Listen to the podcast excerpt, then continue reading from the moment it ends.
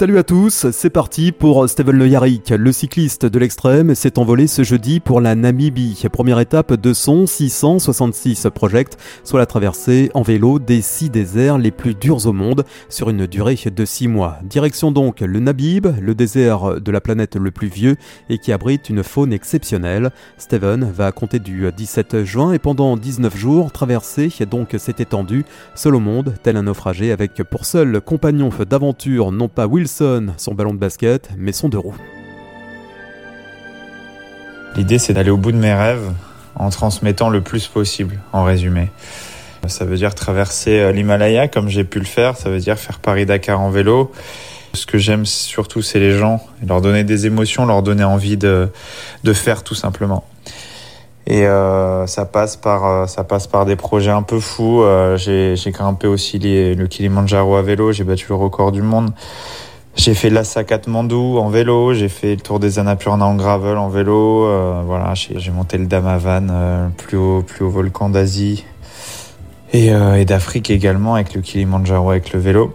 Donc voilà, c'est ça c'est ça ma vie aujourd'hui et j'en suis j'en suis très fier. Je suis, je suis très content de de ma vie, de ma manière de vivre et de transmettre les choses.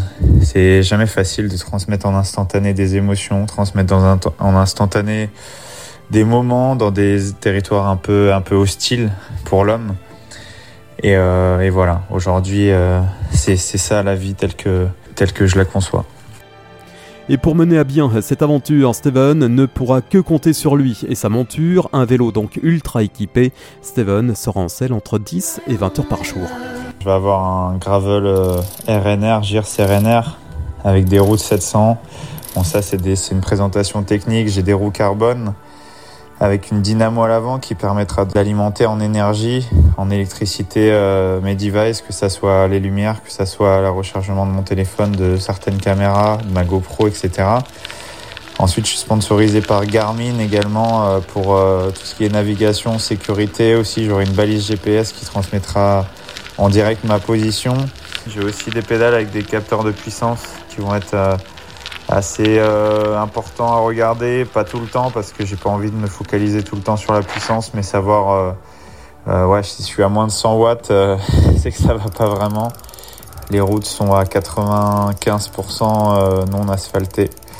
Donc c'est ça la principale difficulté. La deuxième plus grosse difficulté, si ce n'est la première, c'est les animaux quoi. Quand on a des animaux qui peuvent nous tuer sans le faire exprès ou euh, tout simplement qui, qui, ont faim, bah, c'est pas facile. Et c'est ça que je veux montrer aussi, la, la dimension de l'homme, c'est-à-dire qu'on est tout petit dans un territoire euh, complètement dingue, euh, qui sont les déserts. Euh, j'ai une lumière branchée sur ma dynamo à l'avant avec une autre lumière qui, qui voilà, j'ai pratiquement des phares de voiture, quoi. Et à l'arrière, une lumière, euh, une lumière qui permettra d'être visible parce que c'est important. J'aurai un mini, un mini gilet aussi euh, fluorescent qui permettra d'être visible puisqu'il y a à certains endroits des transports de, marchandises, notamment la nuit, il va falloir faire euh, assez gaffe en plus des animaux. Euh, ensuite, j'ai des pochettes de bikepacking d'une marque anglaise faite à la main qui s'appelle Ristrap. J'aurai l'équivalent d'un sac de 50 litres sur le dos, mais c'est tout sera porté par mon vélo. J'aurai rien sur le dos pour euh, éviter la transpiration, éviter les frottements accentués, parce que quand on cherche son dos, bah, c'est plus lourd sur la selle. Déjà que je suis pas, je suis pas léger. Euh, voilà, on va éviter de se mettre euh, 3 litres sur le dos. Donc euh, voilà, c'est à peu près, euh, c'est à peu près tout sur le matos. Après, le vélo place à l'athlète. Steven, côté prépa, n'a rien laissé au hasard.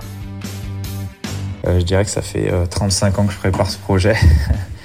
Et, euh, et, mon truc, c'est ouais, d'aller au bout de ces rêves d'aventure. Et aujourd'hui, euh, j'ai presque appliqué ce que, ce que je faisais quand j'étais coureur cycliste euh, dans ma carrière de coureur, c'est-à-dire faire une grosse préparation physique, une grosse préparation mentale aussi. Mais ça, comme ça fait trois ans que je prépare ce projet vraiment à 100%, même si je, je, travaille beaucoup à côté sur, sur d'autres choses c'est, je, pense qu'à ça en fait. Depuis l'Himalaya, depuis l'avion de retour de l'Himalaya, je, pense qu'à ce projet 666 et je pense qu'à préparer quoi. Donc euh, grosse préparation physique avec euh, Frédéric Popper, un ancien de l'équipe de France de judo, qui, me coach physiquement sur euh, sur une longue phase de prépa. Aussi une grosse collaboration avec les salles épisodes Surtout de la, PPG, quoi.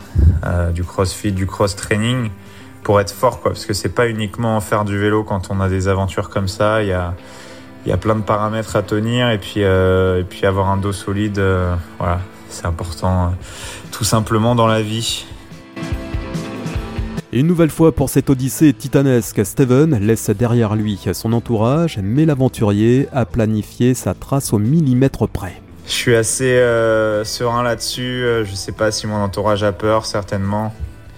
Euh, mais il commence à être un peu habitué à, la, manière dont, je travaille et la manière dont je, suis attentif à tout à tout ce qui peut arriver, à tout. Voilà, je, suis en relation avec des locaux euh, depuis maintenant euh, pas loin de six mois, quoi. Donc, donc j'ai travaillé cette trace au millimètre avec des locaux, avec des guides, avec des spécialistes de la Namibie, avec des spécialistes des déserts, avec des spécialistes des animaux, des snake catchers ou des animaux, des animaux sauvages qui nous font rêver depuis tout petit ou qui nous font peur, euh, comme des, éléphants, des hippopotames, les rhinocéros euh, euh, d'Afrique, et ensuite girafes, zèbres, des trucs qui, qui, qui, qui me bouleversent et puis, puis qui me donnent envie, quoi, qui me donnent, qui me donnent juste envie de de le montrer quoi, de montrer cette planète pour la protéger parce que montrer des animaux pour certains préhistoriques,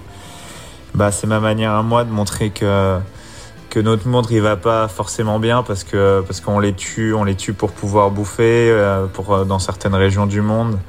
Et en réalité, euh, la Namibie a montré que qu'ils arrivaient à protéger les animaux. Et protéger ces animaux, ça donnait de l'argent aux populations locales s'ils si, prenaient le temps de protéger ces animaux eux aussi et ne pas les tuer.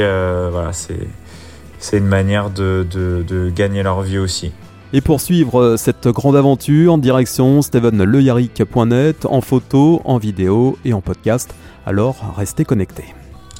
Voilà, en tous les cas, n'hésitez jamais à aller au bout de vos rêves, n'hésitez jamais euh, quand vous avez une idée, quelque chose euh, qui vous habite, quelque chose qui vous transporte, n'hésitez jamais à, à essayer d'en faire soit quelques fragments, soit, soit soit le faire tout simplement et y aller quoi. Foncer et de toute manière euh, vous allez vous louper, vous rater, vous rater mille fois et, euh, c'est peut-être à la mille unième que vous allez euh, vous allez vous réaliser, réaliser votre rêve. Prenez soin de vous les amis.